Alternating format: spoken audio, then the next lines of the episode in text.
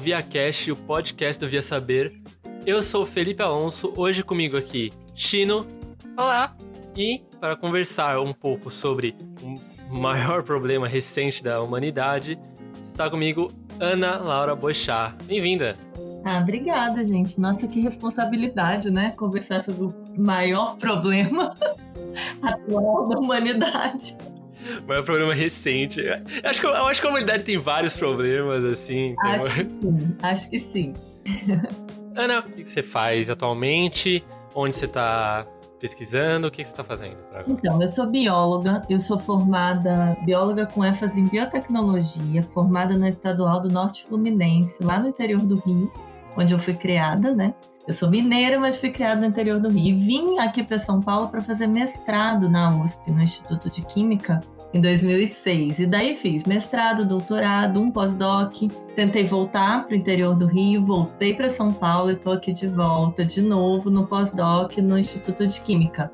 Eu pesquiso uh, expressão gene, regulação da expressão de genes de uma bactéria que causa Bom, ela é uma bactéria de vida livre, mas ela pode causar doença em humanos que já não estão muito legais, né? Humanos imunocomprometidos. Também é, é um problema grande de saúde pública a gente pesquisa genética dessa bactéria no laboratório. Estou aí há 14 anos pesquisando isso. Então, sou mais microbiologista, né? Ou biologista molecular ou bioquímica do que aquela bióloga que as pessoas né? Quando a gente fala que é biólogo, a pessoa pensa, ah, vai ah, pra floresta, vai ver bichinho. Meus bichinhos são um pouco menores. Eu me dediquei aí ao mundo micro. Eu tudo vendo microscópio só. É. Bom, então hoje a gente vai falar mais sobre a bioquímica, entender um pouco do que está acontecendo em toda essa situação, falar sobre imunologia, possíveis respostas. Vamos tentar entender pouco mais do que está acontecendo tudo. Tem muita informação vindo de muito lugar, as pessoas estão confusas, as pessoas estão com medo, mas temos que saber o que estamos enfrentando por agora. Exato. E o medo atrapalha também, né? A gente pensar com bom senso, porque eu acho que bom senso é o senso comum agora, né? A gente tem que ter bom senso até para digerir as notícias e as informações que a gente recebe. Ah, o medo é o que não falta. Você falou que está estudando uma bactéria que pode dar mais doença, eu já estou preocupada. não, mas é uma, bactéria, é uma bactéria já muito conhecida e muitíssimo estudada. Tudo bem que ela está cada dia mais resistente aos antibióticos, que a gente até pode falar um ah, pouquinho. Ah, não. ah, que bom. É bom que a gente já vai ver a parte 2, então, né? Já tem um que ver no futuro. Vamos confiar nos cientistas.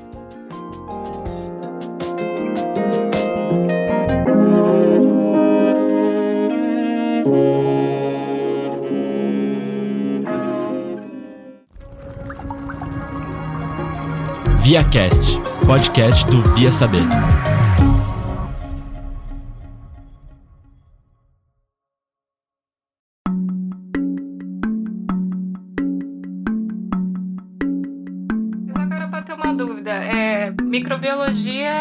Você estuda também vírus e bactérias? Ou é totalmente diferente? Não, sim. A, microbiologia, né, no geral, a, as pessoas estudam vírus, bactéria, protozoários, fungos microscópicos também, que causam doenças ou não, que, que são importantes para o meio ambiente. A maioria, na verdade, dos fungos e bactérias nem causa doença. Então, a maioria é benéfica, né? E, e o microbiologista, ele estuda tudo isso. Sim, a minha, o meu trabalho mesmo no laboratório é com bactéria, eu não trabalho com vírus, mas ah, o meu doutorado foi em bioquímica, né? E vírus é basicamente um conjunto de moléculas. Tem aquela discussão se vírus é vivo ou não. Na verdade, vírus nem é considerado um ser vivo, ele é uma coisa, porque ele é um conjunto de moléculas. E na bioquímica a gente estuda moléculas. Então a gente consegue entender, né, os estudos acerca desse vírus, porque a gente tem esse embasamento das moléculas em si. É, é por isso que, que bateu a dúvida, porque você falou que estuda a genética do, da bactéria, mas no caso do vírus, dá para você fazer um sequenciamento da mesma forma? Eu não, eu não faço ideia, realmente não é minha área. Dá, as, a, por exemplo, as novas tecnologias de sequenciamento, que é o que está sendo usado, por exemplo, no, no Einstein agora, eles estão desenvolvendo um, um teste para COVID em larga escala, pegando, acho que muitos pacientes, acho que mais de mil dá, dá para testar numa única corrida, ah, sequenciando o conjunto ali de genes de vírus que tem na, naquelas amostras. E essa técnica, ela é usada para tudo, ela é usada para bactéria, eu usei no meu pós-doc, eu usei para bactéria, usa-se para câncer, sabe, humanos, usa-se para tudo, é a mesma técnica. As técnicas de biologia molecular, que é o que? São esses testes que usam DNA, RNA, elas podem ser usadas para todo organismo que tem esse material genético. E no caso do vírus, ele tem um material genético. Então dá para sequenciar da mesma forma. Ah, legal, não sabia.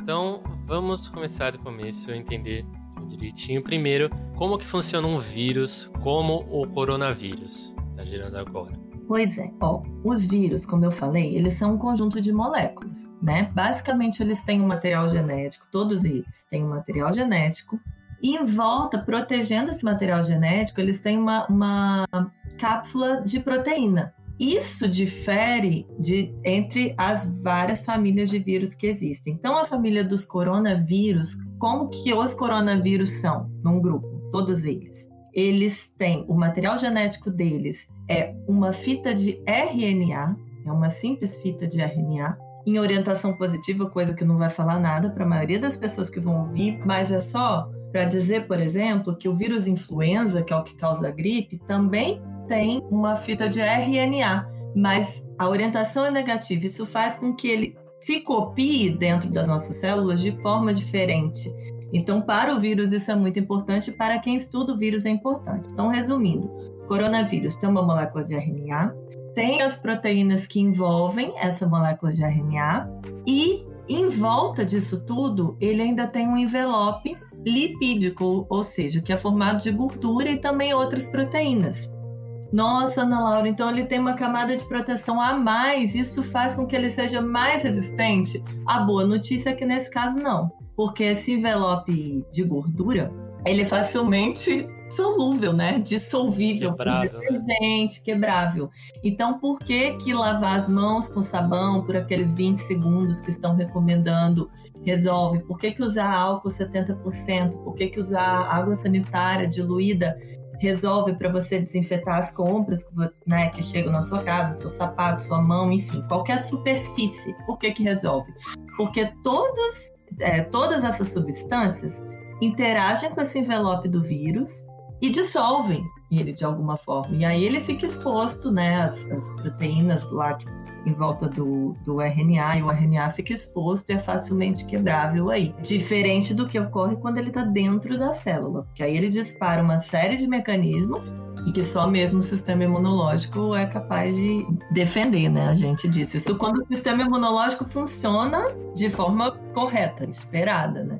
E isso é uma das dificuldades aí no enfrentamento dessa pandemia. Então, aí, essa que é uma dúvida que eu fico pensando entender exatamente o que acontece, porque a gente tem uma visão de que os vírus são quase pequenos bichinhos em torno da gente, e eles meio que são, mas o que, que acontece com o nosso corpo para que seja algo tão destrutivo assim? O que, que, que, que ele. como que ele afeta a gente? Por onde ele entra, né? Aliás, e depois Por que ele entra. Ele entra o que, que ele faz, né?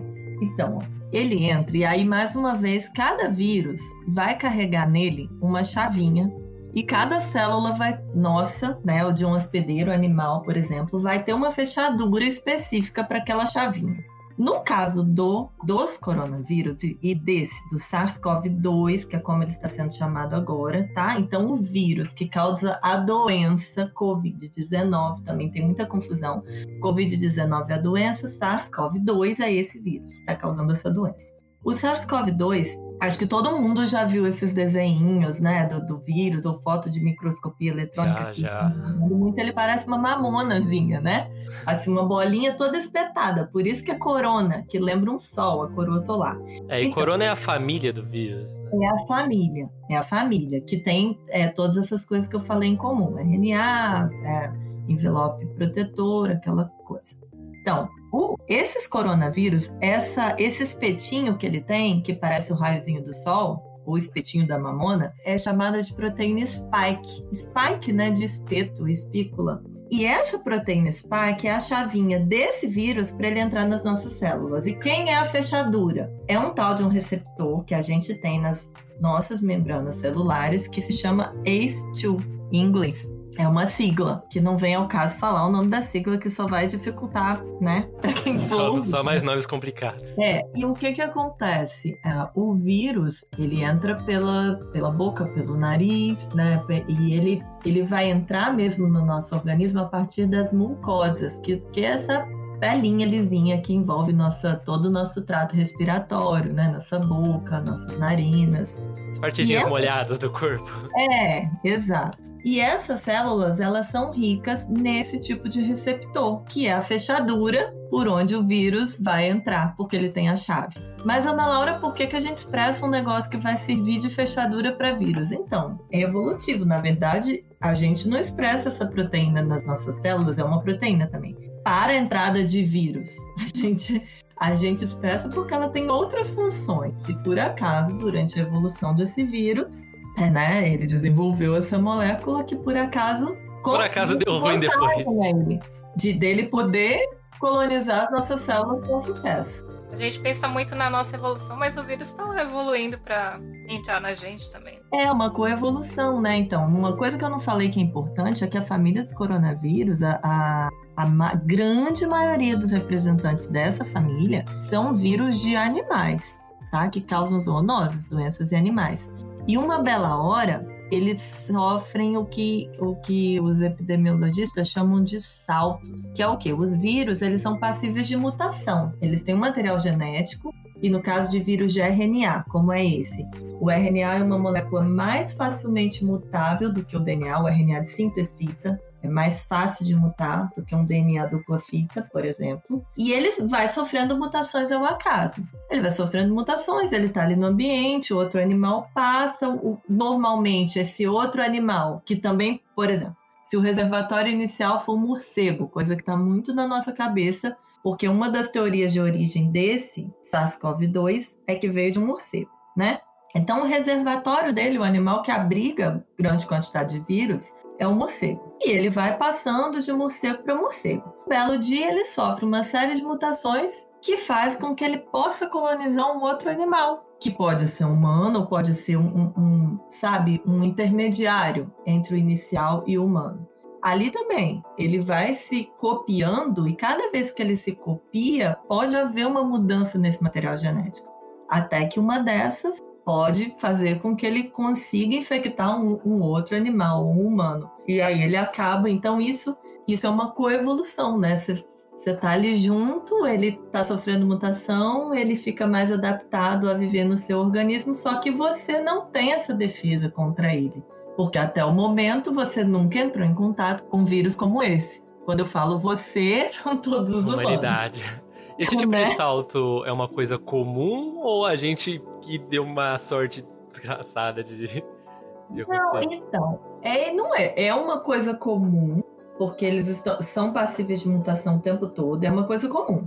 O que não é comum, tão comum, é aparecer uma doença tão grave assim, né? Então a maioria dos saltos que acontecem são, são mais tranquilos. É, a maioria dos, dos eventos que acontecem, eu acho que não são nem perceptíveis. É, isso me lembra um negócio que, que eu tava lendo. Parece que tem é, epidemiologistas que já estavam prevendo coisas como o, o Covid, por- porque a gente tá cada vez mais em contato com, com animais silvestres e tal. É um negócio que me deixou preocupada, porque a gente não acho que não tá tendo uma preocupação com isso, né? Então, é, eu ia falar isso exatamente agora, porque eu falei assim, bom, é comum e não é.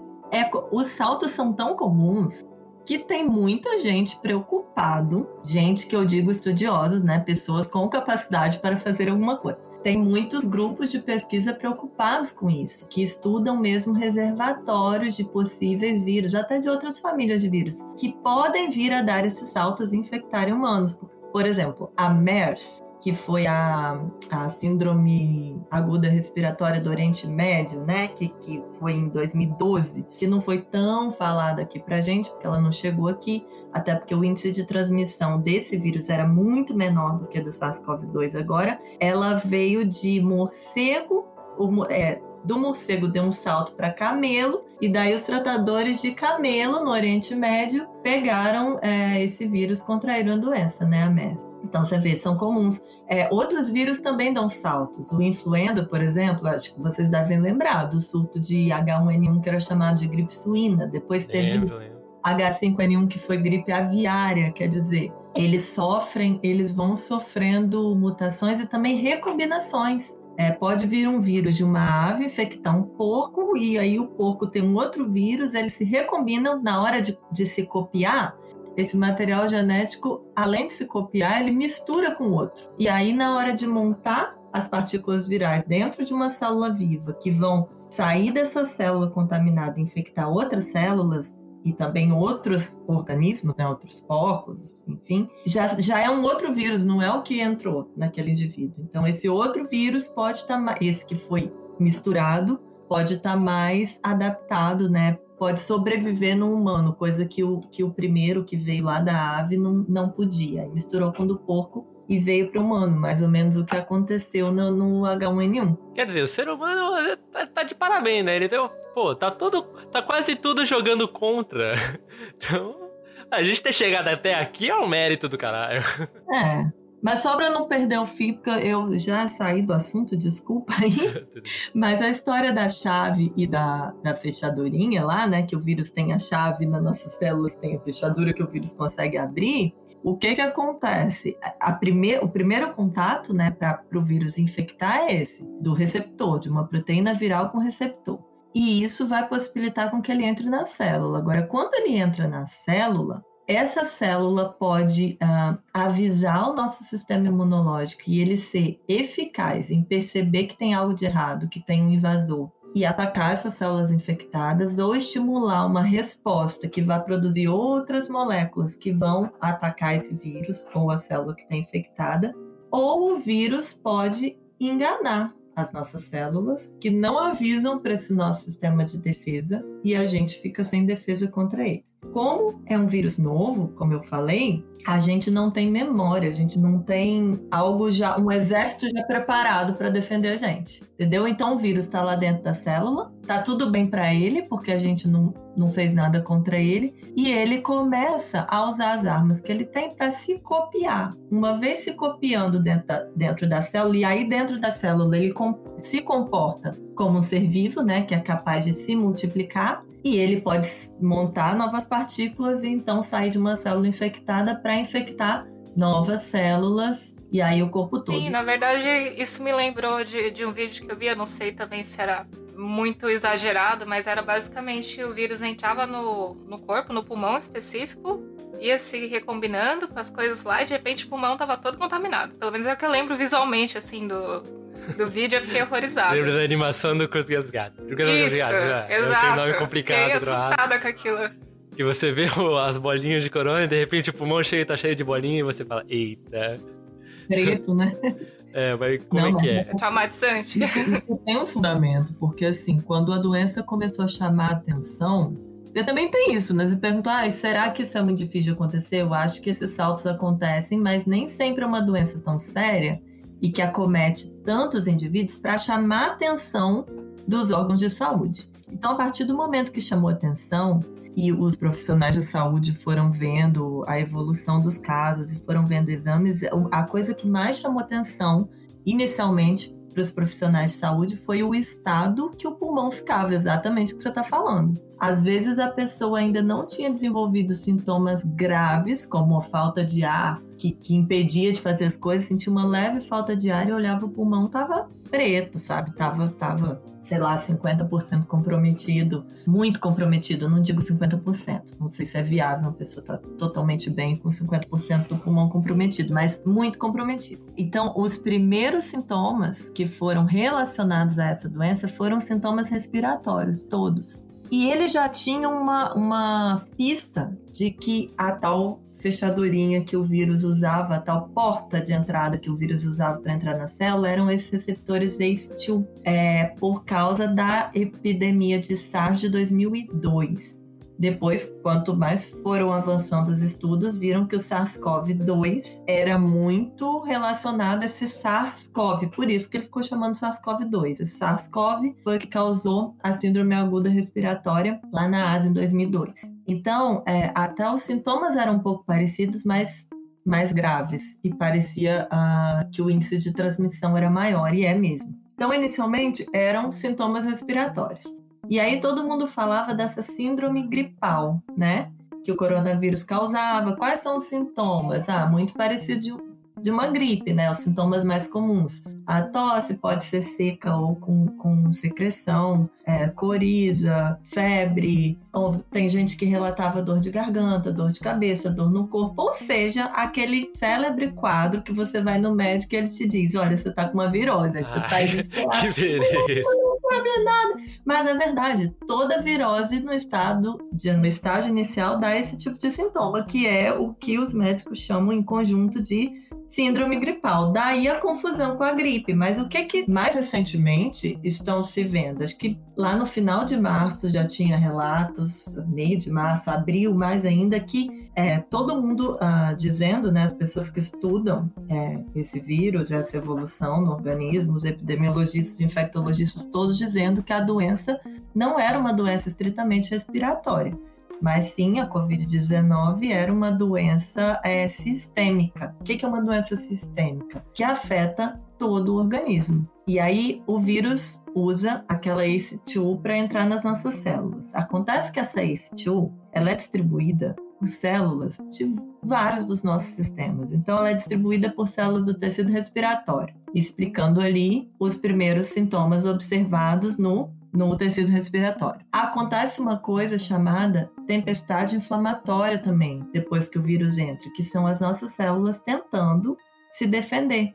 Só que em vez dela, delas atirarem contra o inimigo, elas causam um rebuliço no exército e atiram para todo lado. Então você tem uma, uma produção muito grande de substâncias pró-inflamatórias, né, que vão causar inflamação é, no seu organismo, prejudicando as suas próprias células. Então, parte dos estudos diz que, que esse efeito sistêmico é por conta dessa inflamação que é exagerada e acaba não prejudicando o vírus, mas prejudicando muito mais a gente. Mas também é, muitos dizem que é por conta da entrada do vírus em outros tecidos também. Por exemplo, é, outro sintoma muito relatado em pacientes hospitalizados é o comprometimento dos rins, chegando até a falência renal mesmo. E o tecido renal ele é muito rico nesse, nesse tipo de receptor, né? Nessa porta de entrada do vírus. Outro tecido que é rico nesse receptor é não, a, não, não o tecido nervoso olfatório, mas o tecido epitelial, o epitélio, que o tecido de revestimento ali do, do sistema olfatório, que faz a gente sentir cheiro, ele também é muito rico em receptores ACE2, o que talvez explicaria os sintomas que as pessoas têm relatado muito de perda de, de a pessoa é, Falta de para olfato, sentir né? e cheiro, é, é que é chamada anosmia, né? A pessoa não consegue mais perde o olfato e o paladar. E isso está entre os sintomas ah, muito utilizados para a pessoa ficar de cabelo em pé achando que tem o coronavírus, porque está se falando muito disso agora. Mas no início, se vocês forem pegar reportagens ali da, da, da aqui no Brasil, da época do carnaval, mais ou menos, onde a gente ainda não estava de cabelo em pé, tanto que teve carnaval, né? É, você vai ver que essa anosmia, perda de olfato e paladar, não está na lista de sintomas. Agora tá. Mas é isso, ele afeta sim pela entrada nos, nos tecidos, por conta dessa porta de entrada que está presente nas células, causando doença nesses tecidos. Então, tecido respiratório, ah, sistema, ah, sistema renal, sistema circulatório é muito importante. É, por que, que, que a gente está ouvindo falar de terapia com heparina agora, com anticoagulante? Porque já se observou que acontece um sintoma, né, uma complicação muito comum da Covid-19 é a formação de, de coágulos, de, de trombos que podem vir a causar AVC, embolia pulmonar, é, vasculite, infarto.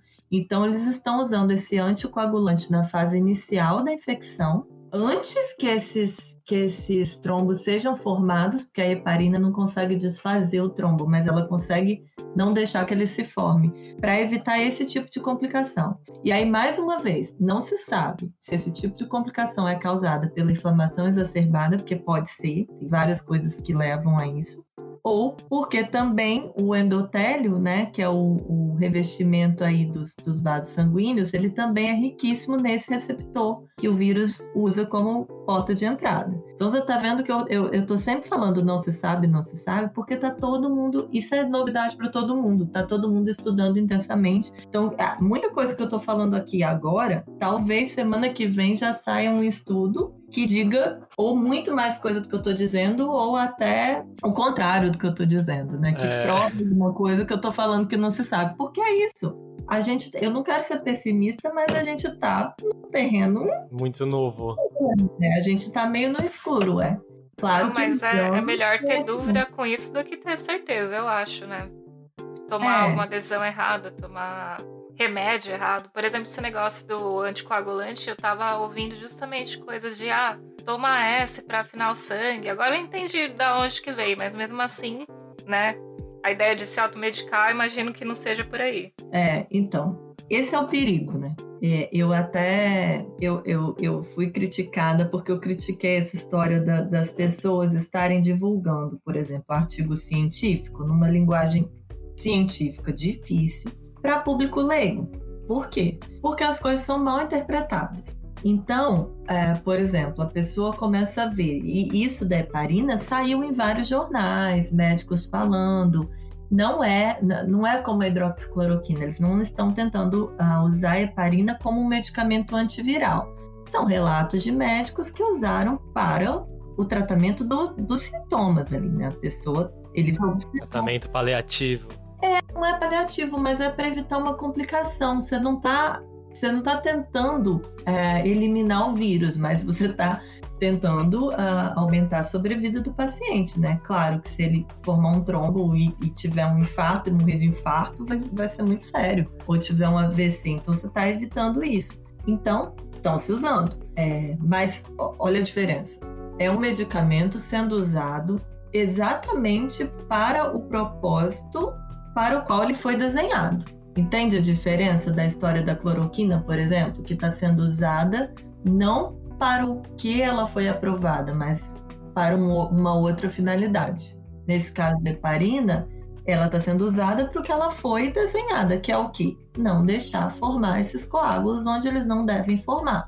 Então, é, mas aí vem o pessoal, né? Ai, toma essa que não forma, gente. Você pode Imagina, né? No carnaval a gente estava com época de dengue ainda. Imagina a pessoa tomando a aí tem dengue, aí tem uma hemorragia. Então, assim, a gente não está preparado para se medicar em casa.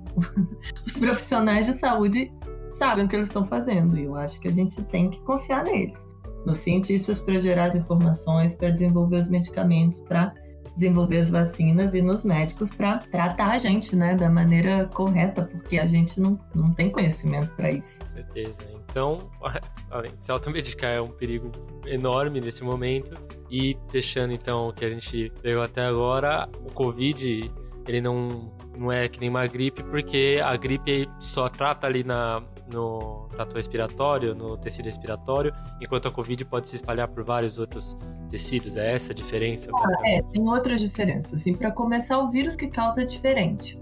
A família é diferente. A, a gripe, gripe mesmo, não resfriado, que eles têm diferença também, a gripe é causada pelo vírus influenza que usa outra porta de entrada para entrar nas nossas células, não é o ACE2. E essa porta de entrada, que esse vírus usa para entrar nas nossas células, está mais disponível ali nas células do, do trato respiratório superior inferior. Então, a gripe, sim, é uma doença é, respiratória. E as complicações da gripe também são respiratórias, que são basicamente o quê? Pneumonia, né? Ou pneumonia causada pelo próprio vírus, ou uma pneumonia bacteriana. Por quê? Porque quando você tem uma infecção viral, você fica com seu sistema de defesa comprometido, meio capenga. E aí você tá ali suscetível à infecção por outros agentes, como bactéria. E aí, aí tem um ponto de confusão terrível, aproveitando que a gente tá falando de, de remédio. Aí a pessoa tem gripe e toma antibiótico. Antibiótico é para gripe? Não, gente, antibiótico não é para gripe. Antibiótico não é para tratar vírus. Antibiótico é para tratar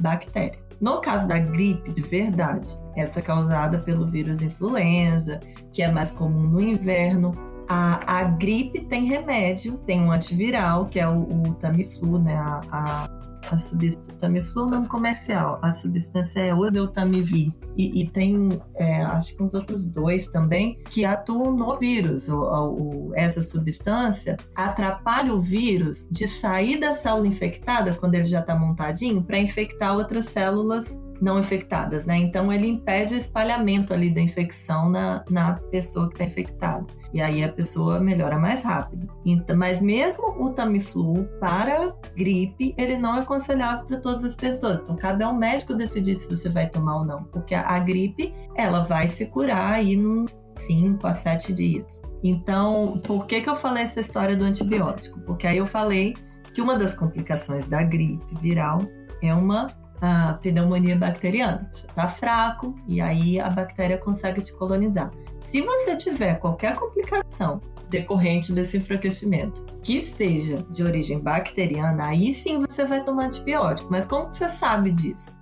É o médico que vai saber. Você vai fazer exame, você vai ver pelos anticorpos ali. Então, é, e aí ele vai te indicar um antibiótico que você, né, a gente espera que tome da maneira correta, porque por conta de uso indiscriminado de antibiótico, automedicação, está se desenvolvendo, né, está aparecendo cada vez mais bactérias resistentes a tudo quanto é tipo de antibiótico que a gente tem disponível, inclusive bactérias que não eram resistentes, que eram fáceis de serem tratadas, né, as infecções por elas eram fáceis de serem tratadas, agora não é mais, porque elas são resistentes. Então foi um gancho aí, peguei na minha área, mas eu acho necessário, sempre necessário falar isso. Então tem essa diferença toda, né? Pra... Ah, e outra diferença básica do Covid-19 para uma gripe por influenza é que para gripe a gente tem vacina, né? Que está disponível todo ano.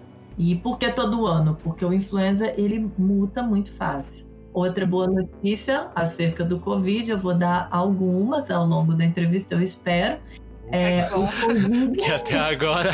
Tá... Não, o SARS-CoV-2, que é o vírus, né? Covid é doença. SARS-CoV-2 parece que ele muta menos do que o vírus influenza. Isso é bom. Legal, isso, era algo né? que eu ia perguntar mesmo. Isso é bom. Porque quando a gente conseguir uma vacina, muito provavelmente essa vacina não vai ter que mudar todo ano, né? Não, não sei, tá, gente? Tô, tô falando com base no que se sabe até agora. Pode ser que semana que vem essa informação já seja outra. Ah, mas isso é bom, porque na minha impressão que eu tava vendo, eu achei que mudava muito, porque eu vi um outro caso, assim, em um país ou outro que parecia que tava diferente. Mas só pegando ainda essa pergunta, assim, da do Covid versus outras doenças, eu tenho uma dúvida. Eu queria entender por que, que ele virou uma pandemia e alguns outros, os que tiveram gripe aviária, essas coisas. Eu não sei se foi considerado não, pandemia, mas você acho que ficou. Não chegou a alcançar o mundo inteiro, né? Não é, me lembre. Não foi essa proporção, né? Não, não foi. É, por que, que ele virou uma pandemia? Tem, tem vários fatores. Primeiro, o, é, a taxa de transmissão dele é muito grande. Mas esses índices todos que eu vou falar em número aqui, se vocês forem procurar na literatura científica e também na, nas reportagens, vocês vão ver que esses números eles estão sempre mudando. Por quê? Porque uh, critérios de notificação dessa doença, né, para a saúde pública, conta muito para essas taxas e cada país notifica de um jeito. Né, cada país rastreia de um jeito, mas o que você estava falando, uma época, era que uma pessoa infectada com, com o SARS-CoV-2 era capaz de infectar até seis indivíduos, enquanto a H1N1, se eu não me engano, está em torno de um para um. um. Um indivíduo infecta um. E isso já é um, uma característica né, que explicaria por que esse espalhamento tão rápido. Se se espalha muito mais rápido, também fica mais fácil para a gente entender por que, que alcança né, essa dimensão global mais rapidamente para virar uma pandemia. Outra coisa que também eu, eu acho que uma coisa contribui para outra, né? que faz com que ele transmita mais rápido e que alcance o globo é a questão dos assintomáticos, né? Da pessoa assintomática que tem o vírus, por 14 dias ser capaz de ainda passar esse vírus. Então, e, e, e estima-se que a maioria das pessoas ficam assintomáticas. É aí que entra o isolamento, né? A importância do isolamento. Porque, assim, se você está assintomático, você não tem cuidado nenhum. Você está transitando. Se você canta num coral, você vai lá no coral, como teve aquela infecção, acho que foi na Califórnia, um coral acho que com 60 indivíduos e tinha uma pessoa acho que passou para 40. Porque no coral você está cantando ali a plenos pulmões, é, lançando perdigoto, né?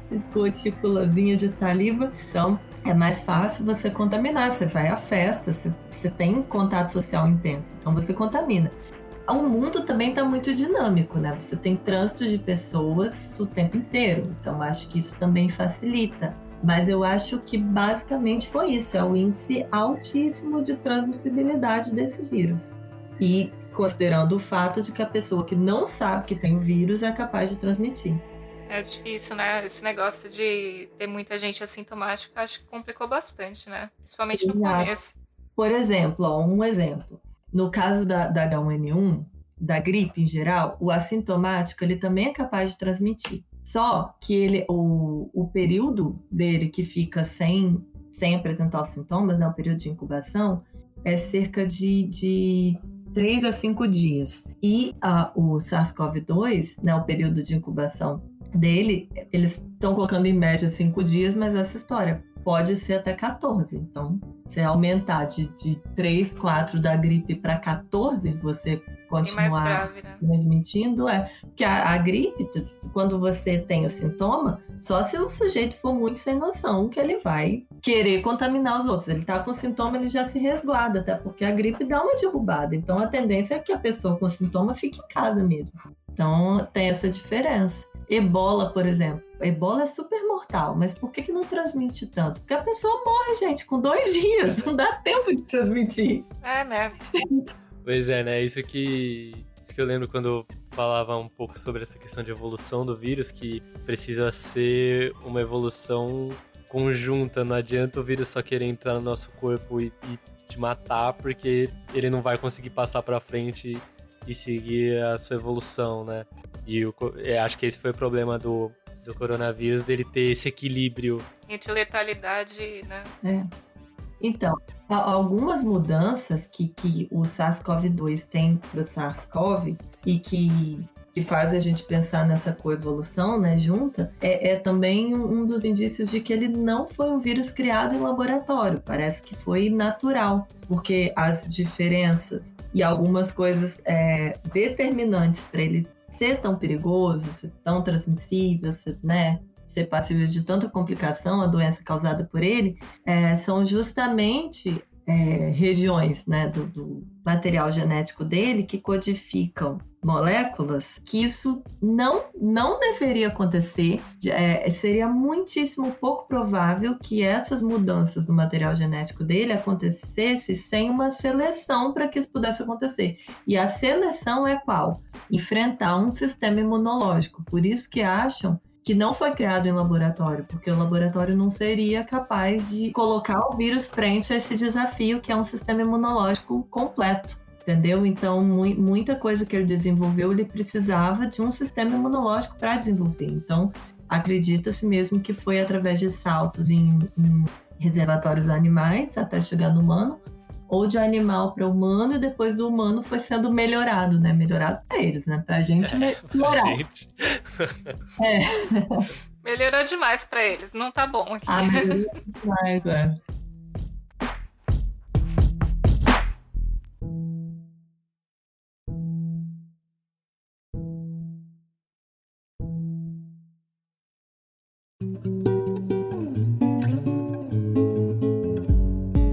Você falou, então, que justamente um, um dos motivos que a gente pode ver que ele não seria feito em laboratório seria que ele enfrentaria para ter esse. para fazer o que ele faz, ele precisaria ter treinado com um sistema imunológico completo, como o nosso. O que, que o nosso corpo faz? Qual, qual é a defesa que a gente tem quando a gente é infectado? O que, que a gente pode fazer contra ele com, com o nosso corpo? Entendi. Bom, contra vírus em geral, tá? É, vírus é, é, é, um patógeno, né? Um, um ser que causa doença intracelular. Então, quando uma célula é infectada, nosso organismo ele consegue detectar que essa célula, em condições normais, ele consegue detectar que essa célula está infectada e a gente dispara então a nossa resposta imunológica, né, causada por células, causada não, composta por células ah, brancas do sangue, que vão, ah, num primeiro momento, atacar a célula infectada. Isso é, é uma resposta inata, quer dizer, quando a, a tem duas respostas, né, imunológicas, basicamente. Tem a resposta inata, que não é específica, as células reconhecem padrões gerais, então, mas essa resposta não é tão efetiva contra vírus. É, e tem a resposta é, adaptativa, então que envolve produção de células que vão ter ah, na sua superfície proteínas que é, vão ser exclusivas para atacar aquele tipo para atuar naquela infecção causada por aquele determinado patógeno. Então, o vírus SARS-CoV-2 entrou na célula, aquelas células vão expressar algumas coisas que vão disparar uh, um sinal para essas outras células que produzem as proteínas que vão atacar essa célula infectada contra o vírus, ou também produzir proteínas que podem revestir o vírus ali, fazendo com que ele, por exemplo, não se ligue mais na porta de entrada dele a ligação, então, dessas proteínas, anticorpos, né, ah, produzidos pelas células de defesa, vão ah, impedir ali. É como se você tivesse uma chave mesmo na, na, na superfície do vírus, tem a chave. Você pega uma fita isolante e passa ali na superfície daquela chave. Ela não vai entrar na fechadura. Então, é basicamente isso. Isso é um, um dos jeitos, tá? Então, é, quando a gente fala em vacina, por exemplo, a gente quer a imitar essa resposta, né? Você quer colocar um, um, um antígeno, e eu já falo, era essa a palavra que eu queria buscar. Então, o que, que o nosso corpo faz? Eu já falo da vacina. É, o nosso corpo, ele produz anticorpos contra antígenos. E o que, que é isso? O antígeno é a substância estranha que está entrando no seu corpo, que pode ser alguma proteína ou algum açúcar que está ali na membrana de uma bactéria, pode ser uma proteína de um vírus, né? E esse é o antígeno. O antígeno vai disparar uma resposta, que é essa que eu expliquei, dos sinais de célula para célula, que vai acabar fazendo com que células especializadas nisso, do nosso sistema de defesa, produzam proteínas que são feitas só para atacar aquele tipo de antígeno, né? o organismo que tem aquele tipo de molécula que disparou aquela resposta. Essa molécula que está no invasor, ela é chamada de epítopo, é o que eles procuram para sintetizar uma vacina. Então eles procuram qual, qual é o melhor epítopo, o que ali naquele invasor que vai disparar uma resposta suficiente para que o nosso organismo consiga atacar esse invasor, né? Então, a vacina, ela faz com que o nosso corpo dispare essa resposta mesmo sem o patógeno frente a, um, a, a algo que está ali imitando esse patógeno. Então é como se fosse um treinamento para o incêndio. A vacina é o treinamento. Você está treinadíssimo, você tem um exército, você sabe correr, você sabe atacar. Só que a diferença é que ataca realmente quando vem o, o, o real. O invasor, né? O real. Você não.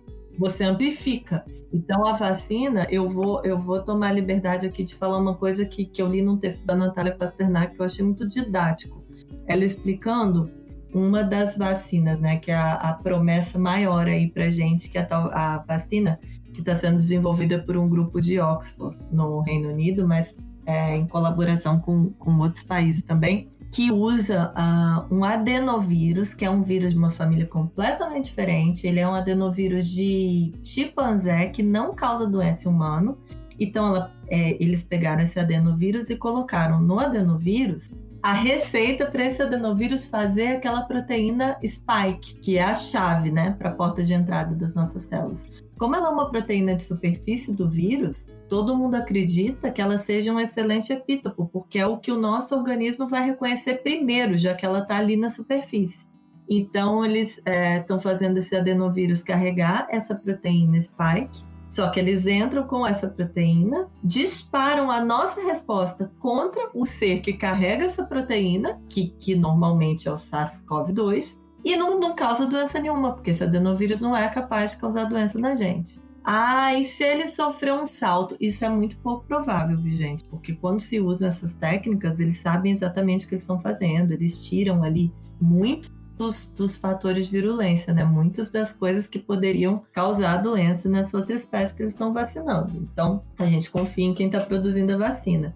Mas o que ela falou, que eu achei muito legal, ela falou que eles estariam fantasiando o adenovírus de SARS-CoV-2, de coronavírus.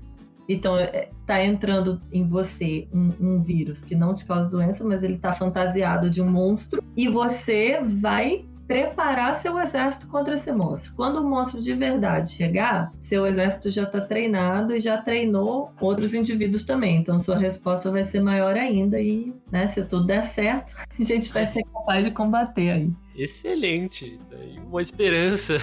É bom saber.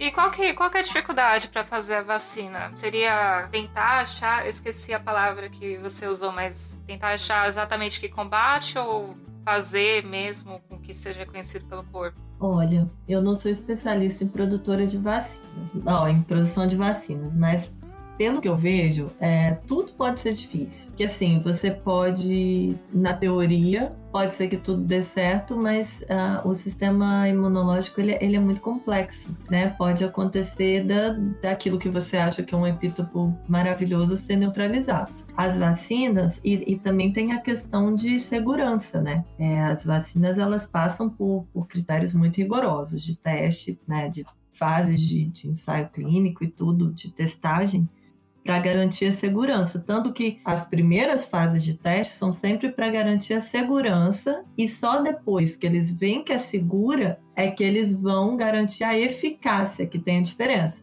A segurança é não fazer mal para quem está recebendo e a eficácia ela disparar realmente uma resposta imunológica que vá combater o, o invasor. Então, acho que tem essa dificuldade do epítopo, tem a, e, e, uma dificuldade enorme é achar o que, que vai carregar esse epítopo para apresentar para suas células. Vai ser um outro vírus, como no caso dessa dessa vacina. Tem gente que estuda, por exemplo, vacina de DNA, que, que põe o, o, DNA direto do agente causador da doença, que vai ser capaz, no seu organismo, ser expresso ali e apresentar aquele epítopo que vai disparar toda a resposta. Mas como que você faz para esse DNA não ser degradado, não ser reconhecido como um invasor e destruído pelo sistema imunológico? Então, talvez, eu vou arriscar aqui, tá, gente? Eu vou arriscar que talvez a dificuldade maior seja mesmo carreador, fazer é, descobrir o que, que pode levar isso para dentro do, do organismo para disparar a, a, resposta eficiente né, que o organismo precisa, sem ser destruída antes ou sem causar doença nesse organismo.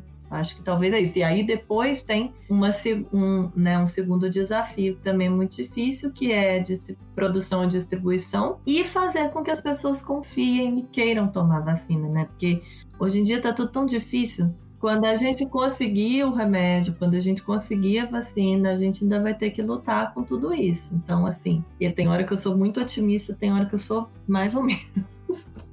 mais pessimista. Nossa, é mesmo, né? Tem os antivacinas ainda. É, então, era sobre isso mesmo que, que eu tava falando, porque é, é sempre um desafio. Ah, mas nesse momento eu espero que tenham perdido um pouco de força, né? Não é possível. Acredito que sim. É. É, vamos ver quem vai querer vacina depois. Né? Nossa, então é, a gente fica querendo pular etapas, né? Porque a gente viu. Eu, pelo menos onde eu li, é, sei lá, vacina, previsão de 12 a 18 meses. Aí dá aquela coisa, né? Nossa, tomara que vá logo, mas imagina, é muito complicado. É complicado. É complicado porque você está envolvendo o humano, né? Nenhuma vacina pode ser liberada sem teste em humano. E aí, antes tem teste animal. E aí, quando sai muito rápido, às vezes pode dar essa impressão de que alguma etapa foi pulada, mas não está sendo pulada. É que tá, tá, tudo sendo feito muito rápido, muito, com muita colaboração também. E tem muita coisa que não, não tá indo pelas vias normais mesmo, né? A gente tá numa época totalmente atípica para tudo. Quase ninguém nunca viu isso, né? Te, teve epidemias aí, teve epidemia de 1950, alguma coisa, mas as pessoas que eram adultas e pensantes nessa, por exemplo, gripe espanhola, essas pessoas estão aqui atuando agora e vendo o que está acontecendo? Não sei, eu acho que é a primeira vez que a gente está passando por isso tudo. Então, assim, uma vacina que demoraria de 5 a 8 anos, estão cogitando liberar com um ano e meio, é bom, mas eu, eu vou acreditar que as, as etapas realmente importantes não estão sendo puladas. Talvez a parte burocrática esteja sendo mais rápida. É, espero que sim.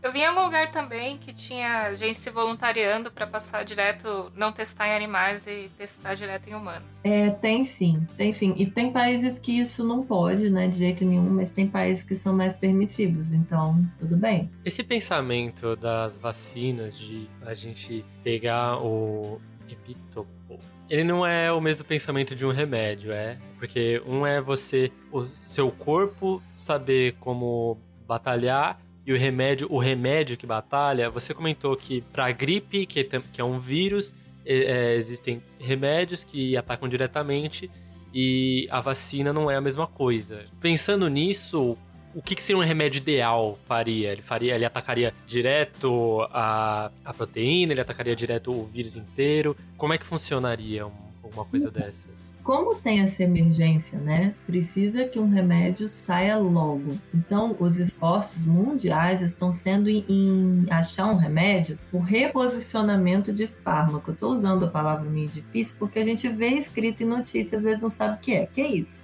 É pegar um remédio que já existe para um determinado fim, um determinado objetivo e usar ele para outro objetivo. Então, por que que estão usando essa estratégia? Também tem gente tentando pesquisar novos antivirais, é como, mas não só agora, já tinham grupos pesquisando isso, mas o problema é que mesmo que eles achem esse esse medicamento novo, ele vai passar por toda a burocracia que uma vacina, por exemplo, passa. E enquanto que um remédio que já existe para outra doença, todos os testes clínicos de segurança, por exemplo, já foram feitos. E ele já tem teste de prateleira, que é aquele quanto dura lá na prateleira da farmácia, como você vai comercializar aquilo, sensível a quê, vai estragar, não vai, não vai ser eficiente, enfim, tudo isso ele já passou. Claro que um reposicionamento, ou seja, uma mudança de objetivo do medicamento, frequentemente envolve mudança na dose. E aí você cai naquilo. Ele fez teste de segurança para aquela dose indicada para uma determinada doença. Só que a dose indicada para a doença de agora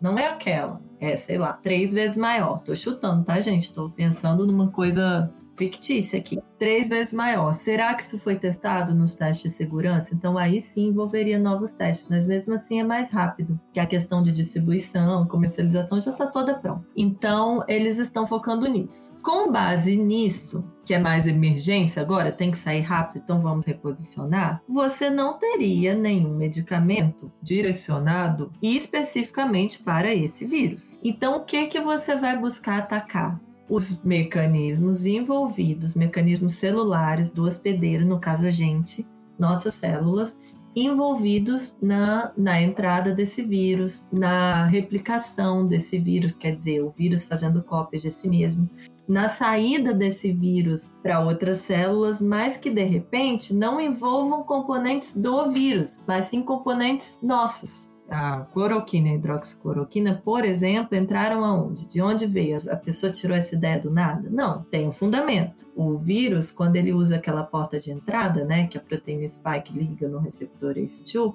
ele tem dois jeitos. Ou ele liga e entra diretamente através da membrana da célula, que tem o receptor, ou o vírus ligado ao receptor, ele é englobado pela membrana celular e, forma ali dentro da membrana um, um, um, compartimento que é chamado endossomo, tá? Então esse endossomo, ele é revestido pela membrana da própria célula e ali dentro tem a partícula viral invasora e aí o pH desse endossomo é mais ácido e isso vai facilitar outros processos do vírus que facilitam ele sair desse endossomo. Parece que a hidroxicloroquina atua nessa formação do endossomo, mas por outros motivos. Então eles acharam que podia ter, ter um um efeito. E daí surgiram todos os estudos. Então, sempre eles estão buscando um alvo celular nosso, né? Uma coisa que é causada pelo vírus, mas que a gente pode fazer usando coisas que já existem. E porque, como eu falei na parte que eu estava falando do efeito do vírus no nosso corpo, tem os efeitos causados pela inflamação exagerada. Então, você tem remédios que atuam na inflamação também. No caso da hidroxicloroquina, a gente podia pensar erroneamente que era isso que eles queriam, porque ela é usada como um medicamento para doenças autoimunes, né? Então tem o efeito imunomodulatório, mas não era isso, porque ela é usada por pouco tempo e teoricamente seria nos períodos iniciais da infecção. Então você não estaria atacando esse sintoma específico, até porque para ela ter um efeito imunomodulatório precisaria de um tratamento longo. E no, no caso do paciente com COVID-19, você está pensando em cloroquina por 5 ou 7 dias. Então não cabe. E eu dei o exemplo da cloroquina porque é o que mais tem se falado mas tem outros remédios sendo testados. E, e, tem antivirais também sendo testados. Antivirais que foram desenvolvidos para outro vírus e que não deram certo para aquele vírus, que tem alguma similaridade com o novo coronavírus. Então, eles estão testando. É o caso, por exemplo, do Remdesivir, né? O Remdesivir, eles conseguiram ver que diminuiu o tempo de internação que já é alguma coisa, porque você desafoga já o, o sistema de saúde, né? E, e, de repente diminui a taxa de mortalidade porque você faz com que o hospital seja capaz de, de tratar mais casos graves. Mas por aí vai, também não é nada definido, viu, gente? É tudo muito controverso, tá tudo muito no escuro essa parte de medicamento.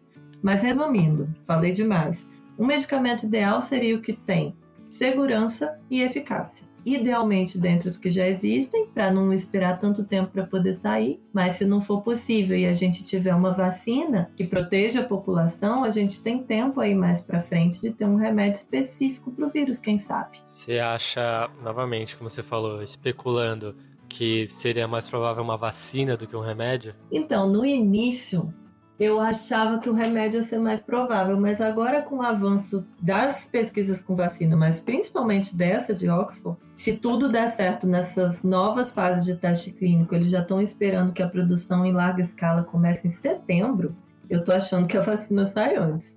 Mas também especulando total, tá, gente? Não, é, gente. Não, não, não tenho nenhuma informação privilegiada a respeito disso.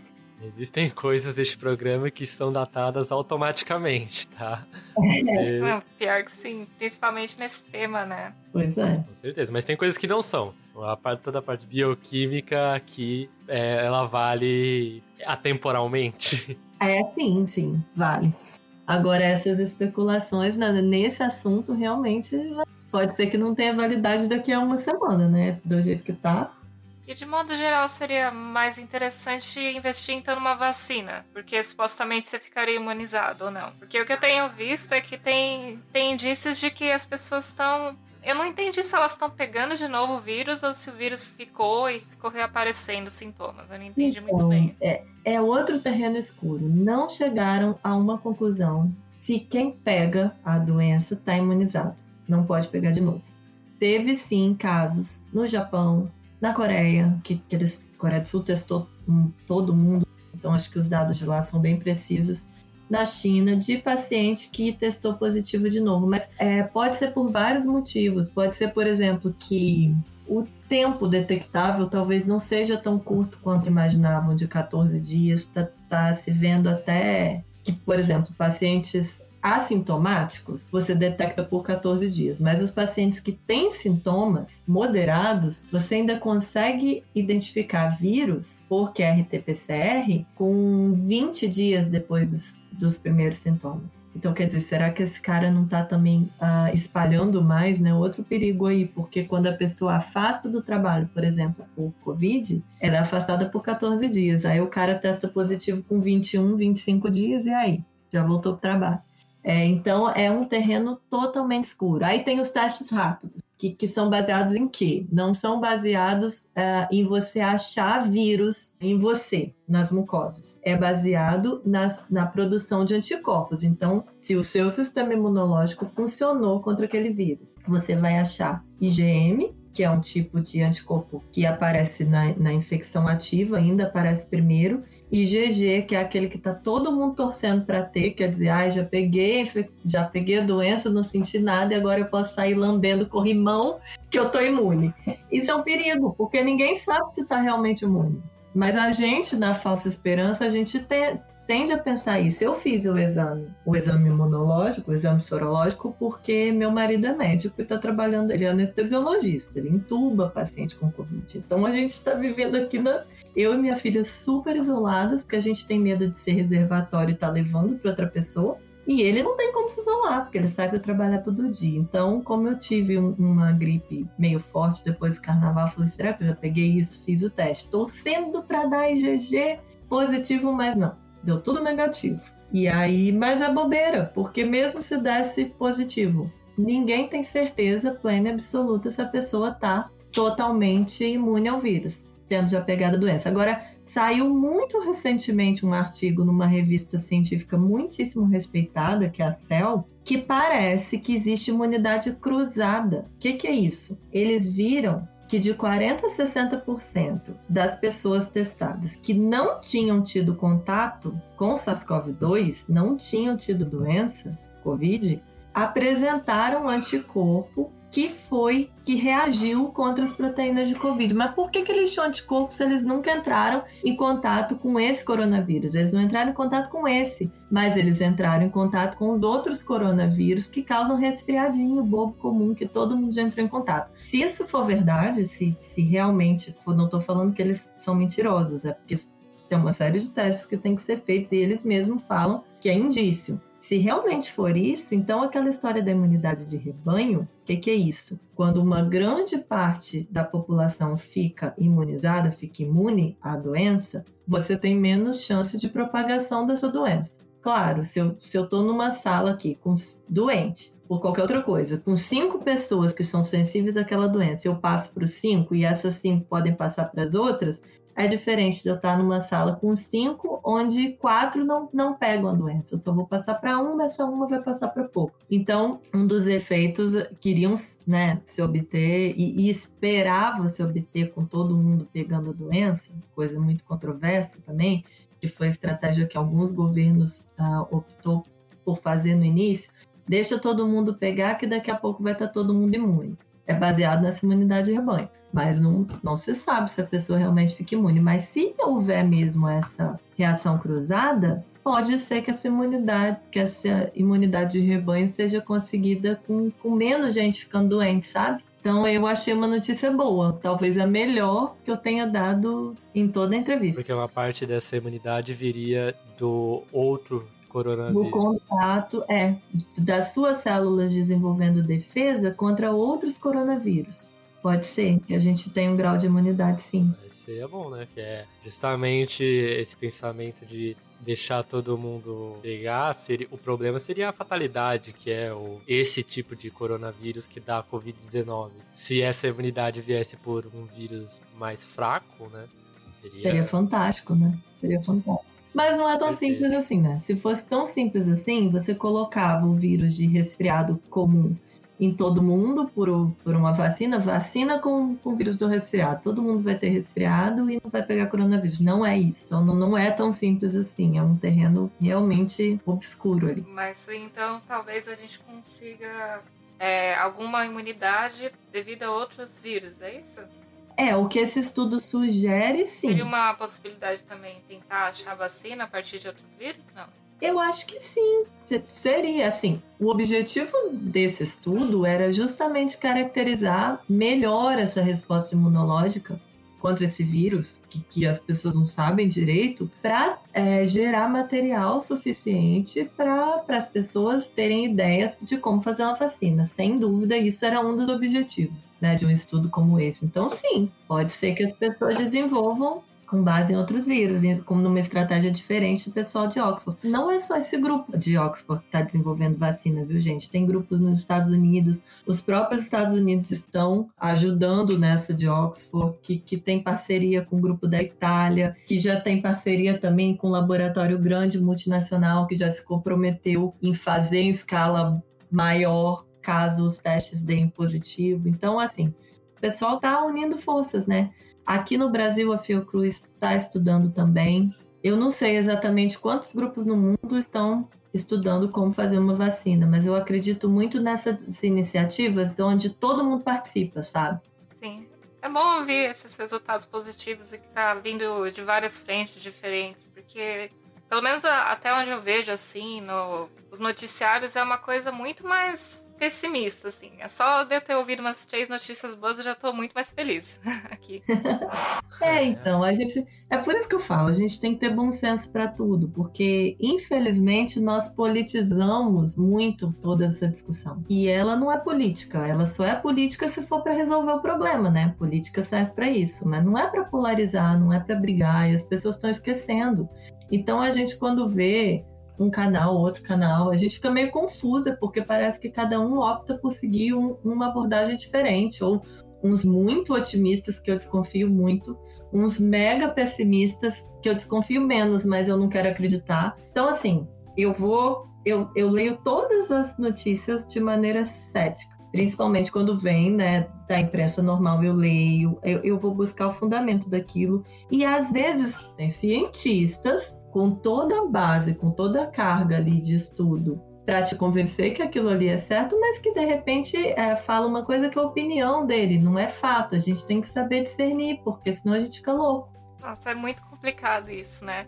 É. mesmo eu, eu sou de uma área de ciência, mas o que eu entendo como algo assim que eu consigo olhar e falar, não, essa aqui é uma boa ciência, um bom artigo de física é completamente diferente do que é um bom artigo em biologia. E é uma linguagem muito difícil, assim. É, mais ou menos, né, Chino? Porque tem coisas que são meio senso comum da ciência também. Por exemplo, quando você vai fazer um experimento, você precisa de controle. Então. Isso é, é. em todas as áreas. A gente consegue ver um defeito num artigo de outra área se é um defeito tão grande assim. Mas quando é mesmo coisa de, de, metodologia, a gente não vai saber. Eu, eu mesma não sei, eu sou, eu sou da área de biologia, mas eu não sou da área de imuno. Então, se eu, se eu for ler um artigo de fabricação de uma vacina, toda a parte metodológica ali, a parte molecular eu entendo, se envolver genética, biologia molecular, mas a parte, por exemplo, de escolher um adjuvante, que é o criador, que é a, a molécula, a substância que vai junto com a vacina para poder fazer resposta no, no corpo humano para não ser destruída, isso aí eu não vou entender nada, vou boiar geral, porque eu, eu não sei mesmo. Mas a gente tem ferramentas para ir atrás da informação, concorda? Então, era isso que eu ia perguntar. Se você tem alguma dica de algum lugar que faça uma divulgação científica bacana nesse sentido. Porque eu acho que mesmo a gente tendo algumas noções, a gente não, não tem nem perto da noção de alguém que realmente trabalha em biologia para saber se o experimento foi bom ou não, sabe? Sim, a divulgação científica nesse assunto, assim, os lugares que eu. Pro... Olha, vocês são ótimos, parabéns pro Via Saber. Opa! Obrigado. Via Saber com os infográficos são uma ótima fonte. De verdade, não, de verdade. Nossa, é, tá dando mau trabalho. A gente tá com uma iniciativa só sobre coronavírus e tá sendo bem trabalhoso, realmente. É porque, porque é um tema que muda muito, né? É isso que eu tô falando. É, por mais que vocês não vocês sejam de outra área, e existe aquele cuidado, né? Um cientista, quando ele vai dar uma informação, mesmo que seja de outra área, tem o cuidado com o dado. Você vê uma coisa, mas você duvida, você não vai botar aquilo, você vai perguntar a alguém. Então, por isso que a gente confia, né? E então tem o Via Saber, tem várias iniciativas pequenininhas que se eu soubesse eu, eu teria trazido aqui, porque por exemplo, é, eu sou coordenadora é, regional do Part of Science também. Então, coordeno ali as cidades do, do Espírito Santo e do Rio, cada uma com seu coordenador local, que é quem trabalha de fato, né? Quem faz mesmo o evento. E quase todos eles têm iniciativas de divulgação científica ligadas à instituição deles e que são fabulosas. Então, tem muita gente produzindo infográficos, textinhos pequenos, sabe, videozinhos bem curtos e, e, explicativos sobre isso. Assim, eles pegam uma pergunta específica que está todo mundo perguntando: ah, por que, que, que álcool 70 é eficaz e o 100% não é? E, e, responde. Que é uma coisa que às vezes você não, não acha direto e reto assim, né? Então eles estão fazendo. Mas, ó, para coisas mais pesadas, É, eu sei que, que tá tudo muito polêmico, mas eu, eu gosto muito das informações do Átila, por exemplo. O Átila é virologista, o Átila, é, o Átila ele, ele destrincha um artigo científico com muito profissionalismo e ainda assim ele consegue falar para o público leigo. Às vezes, às vezes eu acho até um pouco complicado, acho que ele se empolga um pouquinho, mas eu entendo, mas eu não sei se todo mundo entenderia, mas é, é um, um tipo de informação que eu recorro o Instituto Questão de Ciência, que também são leituras mais pesadas, mas eu vou lá. E aí, para uma leitura mais leve, que comunica super bem, tem o portal do Drauzio Varela, por exemplo. Comete erros? Comete, mas ele sempre se corrige. De vez em quando tem errata ali. Então, existe, existem coisas fáceis para achar informação. Né? Eu acho que, que agora a gente está vendo que está sendo muito mais preciso nessa época a questão do pensamento crítico, né? Para você ver se o que, que vale a pena se preocupar e aquilo que pode ser exagerado, tanto do lado otimista quanto do lado pessimista. É, é sempre usar bom senso. Uma coisa que está me deixando animada, mas eu não sei se eu devia. Porque assim, eu não sei se é o volume de informação falsa que anda circulando que aumentou demais, ou se é a dúvida das pessoas que cresceu, né? Esse senso crítico. Porque eu tenho recebido muito, muito, muito WhatsApp de amigos meus que não são da área de ciências, quase todos da área das artes, na verdade, que, que vem me perguntando: Ana, eu recebi isso aqui no grupo do lado do teatro, isso é verdade? Eu recebi no grupo da escola, eu recebi no. Não sei, isso é verdade? Porque eu acho que isso tá estranho, não sei o quê. E ele já vem com isso, né? Olha, eu duvidei por conta disso, disso, disso. Você pode ver para mim? No início era bem mais até, agora acalmou um pouco, mas eu fiquei feliz. Mas então, eu não sei se é porque eles estão duvidando mais ou porque o volume de, de circulação de coisas estranhas está enorme. Então, não sei se eu deveria ficar feliz ou não.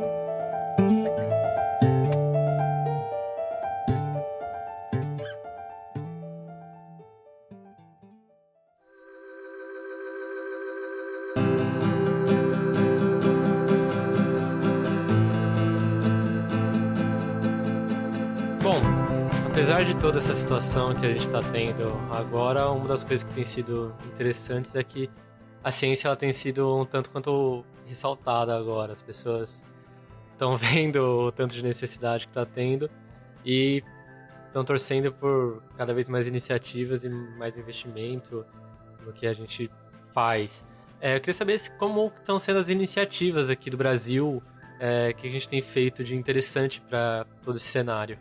Então, primeiro, só para vou começar falando um pouquinho fora, mas só porque você falou de investimento e tudo, e, e como quando a gente vê, por exemplo, a, esse grupo de Oxford lá desenvolvendo a vacina, a gente vê como é importante que o investimento não seja cortado.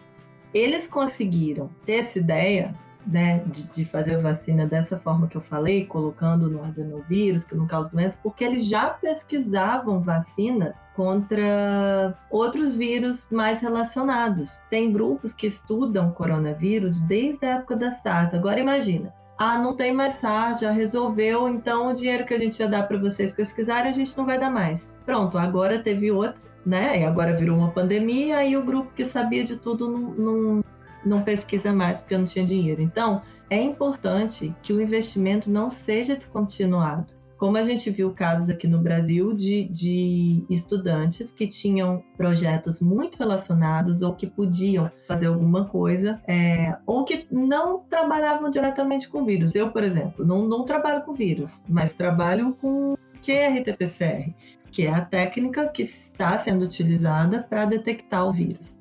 Então eu podia estar lá colaborando, né? Várias pessoas, inclusive, estão. A gente recebeu uh, convite né, para voluntário, até para emprego mesmo. Algumas empresas ofereceram essa vaga. Então, é importante porque as pessoas têm essas habilidades e, de repente, o cenário muda, essas habilidades se tornam extremamente necessárias, mas você não tem de onde tirar o dinheiro para pagar essas pessoas. Essas pessoas querem contribuir, mas elas têm família, elas têm né, contas para pagar, então não dá. Então, Dito isso, né, que o investimento é muito importante, eu acho que todo mundo deve imaginar isso, e eu acho que a população está do lado da ciência, a maior parte dela, sim, não, não tem motivo para não estar. Então, é, eu acho que a gente tem um apoio, né? Tomara que esse apoio crescente que a gente está vendo agora, na época do aperto, continue depois, porque as pessoas, às vezes, a memória das pessoas é meio curta também.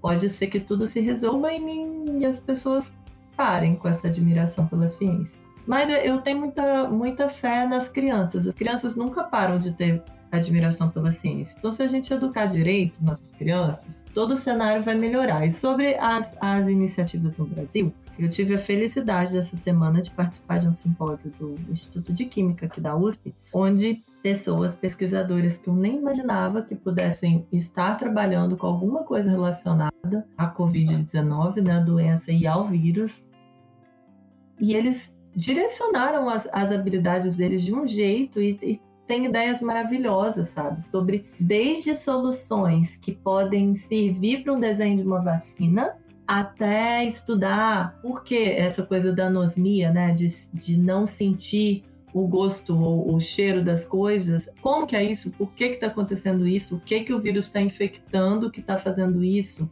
Porque, ah, isso se confunde. E, se esse sintoma é real? Porque também tem isso, tem vários fatores confundidores, né? Você tem um resfriadinho, entope seu nariz, você para de sentir cheiro e gosto. Mas no caso do, da Covid-19, você para de sentir cheiro e gosto sem nariz entupido, o, o que é intrigante. Então, tem iniciativas para ver se esses sintomas, não só esses, como outros sintomas relatados, se são reais, se são confundidores. Tem gente desenvolvendo softwares de monitoramento né, à distância para acompanhar o paciente mesmo, para ele não ter que ser exposto ao ambiente hospitalar. Como tem aplicativos para monitorar se a pessoa está em isolamento, monitorar sintoma. Tem, então, tem vários grupos brasileiros trabalhando nessa frente. Tem grupos aqui da USP, da matemática, envolvidos na, na modelagem, né, no, no, na previsão de como essa doença está se comportando, na questão toda das taxas, a gente nem chegou a falar muito sobre isso, eu até agradeço, porque assim, é uma coisa muito confusa, cada um, cada país mede de um jeito, em cada estado brasileiro a subnotificação é maior ou menor, então a gente fica meio cegas, a gente está com uma taxa de mortalidade altíssima, mas por quê? A gente conta as pessoas que são confirmadas com a doença sobre as pessoas que morrem. Então, é, a gente vai ter uma taxa, aliás, as pessoas que morrem sobre as pessoas confirmadas, a gente vai ter uma taxa muito alta porque as mortes são menos subnotificadas do que os casos reais. Tem gente assintomático que não foi testar, tem gente que testou em casa e não, não falou. Então, assim, esses modelos matemáticos, eu acho até que vocês deviam algum dia chamar um matemático para explicar isso, porque é fascinante. Eles ajudam a gente a, a perder um pouco esse viés de erro, sabe? Pessoas acham que é o contrário, mas não é essas projeções que eles fazem é, tem muitos cuidados, tem muita estatística envolvida, coisas que eu não arrisco nem falar aqui, porque para mim é coisa do outro mundo, mas e eles conseguem. Então, tem gente contribuindo de todas as formas. Gente que trabalhava com via de sinalização de câncer, de coração, de doenças cardiovasculares, estão agora direcionados para entender como é isso tudo no contexto da infecção viral, porque uma das proteínas que o vírus também pode usar como porta de entrada, ou que pelo menos facilita a infecção, é uma proteína também envolvida no desenvolvimento de câncer. Então, quem trabalha com isso está olhando para isso agora, com outro foco. Então, eu fiquei super admirada de ver pelo menos, ó, pelo menos mais de oito ou nove professores que eu achava que não tinha nada a ver que estão envolvidos. E aí não são só eles, não é a pessoa ter uma ideia mirabolante e tentar desenvolver sabe? São eles com, com professores da Unifesp, com gente do Hospital das Clínicas, com gente que está ali no meio do no olho do furacão, vendo os pacientes. Não é uma coisa só teórica, porque é muito importante também a gente ter um embasamento teórico pesado, porque na hora da prática é esse embasamento teórico, é, é, isso que for publicado, né, como ciência básica ali, como teoria pura, é isso que vai ajudar na prática também. Então, a ciência é muito grande, né? O que se pode estudar, o que se pode conseguir com a ciência é uma coisa incalculável. Então, quando você vê grupos de várias instituições e que estudam coisas muito diferentes colaborando, dá até uma emoção, sabe? Então, assim, eu, isso eu estou falando de um instituto que eu estou mais próxima, mas fora as iniciativas da Fiocruz, do Instituto Butantan, da UFRJ, de, de outras tantas instituições que a gente tem pelo Brasil. Que isso é fácil a gente achar nos noticiários. Sempre tem notícia de gente trabalhando com alguma coisa do tipo, seja para desenvolver novos testes, seja testando com a tecnologia que já está estabelecida porque os laboratórios normais de testagem não tiveram capacidade, então as universidades se juntaram, seja com equipamento, seja com insumos, seja com gente disposta a ajudar, voluntários inclusive. Tem gente pesquisando vacina, tem gente pesquisando e testando remédio, então né, a gente poderia ficar aqui a noite inteira, aqui, o dia todo, a noite toda falando sobre isso. Mas é isso, a gente tem que acreditar. E a ciência brasileira, ela é boa. Nossos pesquisadores são reconhecidos internacionalmente. A gente tem colaboração com as melhores universidades do mundo. Então a gente não pode ter esse complexo de vira-lata que no Brasil não se faz ciência. Se der condição para gente, financeira, burocrática, condição em todos os sentidos, o Brasil faz uma ciência muito boa. Nossa, boto fé total nisso. É, foi, foi inspirador agora. Agora Sabe que teve uns dois congressos já de física que pelo menos um participante falou de modelos matemáticos que eu vi assim online. A galera tá realmente bem interessada e é realmente um esforço que dá para muitas áreas diferentes contribuírem. Com certeza. Bom, eu acho que a nossa conversa, apesar da gente sentir que nem conseguiu falar muito, já tá ficando bem, bem grande. A gente tá pensando em fazer outros programas, assim. Você falou sobre a questão das estatísticas, a gente tá pensando em fazer um programa só para explicar essas curvas e chamar alguém que realmente sabe o que tá acontecendo, porque é uma das coisas que mais assusta as pessoas agora, essa questão de curva. As pessoas nem querem pegar curva, não, vamos reto que não vou fazer curva pra lado nenhum. E, mas muito obrigado por ter participado hoje a, acho que ajudou muito a gente a entender um pouco do que a gente está passando agora. Novamente, eu vou frisar uma coisa que você falou bastante. É, várias informações desse programa elas podem ser re, reatualizadas ao longo. É uma situação que a gente nunca enfrentou antes e que estão se, sendo feitos novos estudos o tempo todo. E algumas coisas estão passando, outras coisas estão sendo provadas.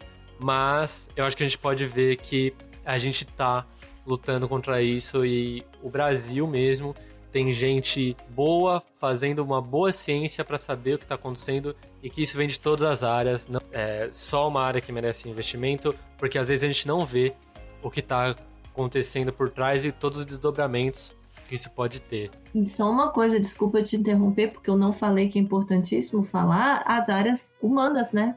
Ciências sociais, que agora vai ser imprescindível um estudo, porque tem aquelas populações que vão ser mais atingidas pela crise de saúde também financeira. Então a gente vai ver uma importância cada vez maior, eu acho, de estudos das ciências sociais também. Com certeza. Eu acho que agora a gente teve um bom teste de que precisa de todo mundo.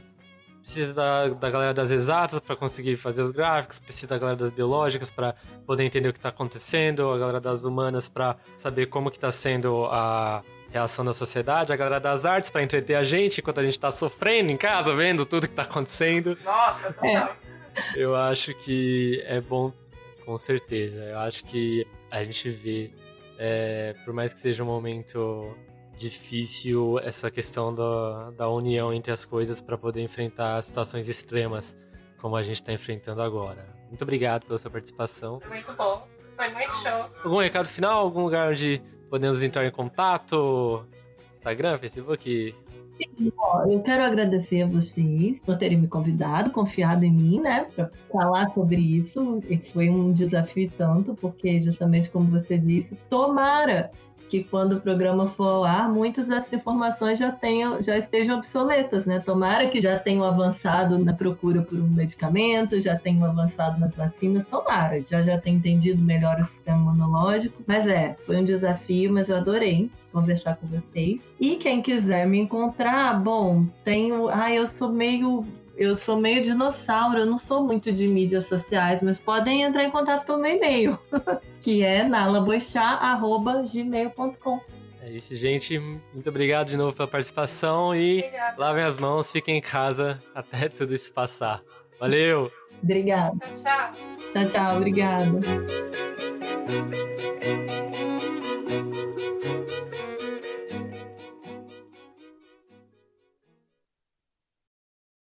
Esse podcast só foi possível graças ao apoio do Jornal da USP. Para conhecer eles, acesse jornal.usp.br. Além disso, para mais informações e conteúdos, siga o Via Saber nas redes sociais, Facebook, Instagram e Twitter. Observe. Questione. Hipotetize. Experimente. Divulgue.